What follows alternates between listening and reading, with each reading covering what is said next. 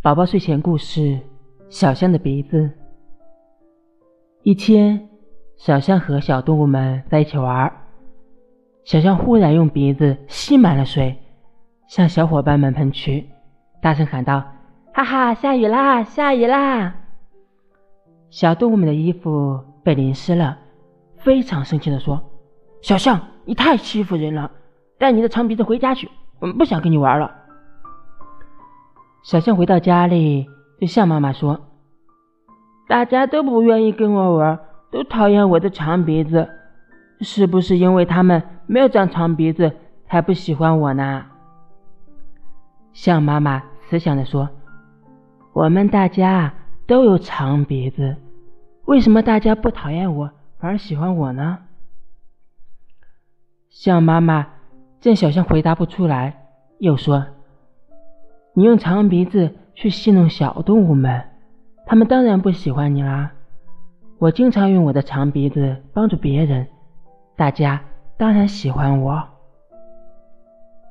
小象听了妈妈的话，决定以后不再用长鼻子去欺负小动物们了。小象学着妈妈的样子，用鼻子吸水，帮助小牛浇浇菜，帮助小马洗洗门窗。一天，山羊伯伯家房子着火了，浓烟滚滚，火势很大。山羊伯伯大喊：“快来人呐，救火！快帮我救火！”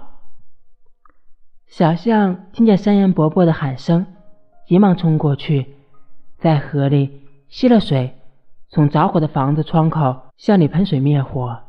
它一次次的吸水，一次次的喷水。来回跑了很多次，忙得满头大汗。等到大家赶来，火已经被小象扑灭了。大家都夸小象是好样的，夸夸它的长鼻子真了不起。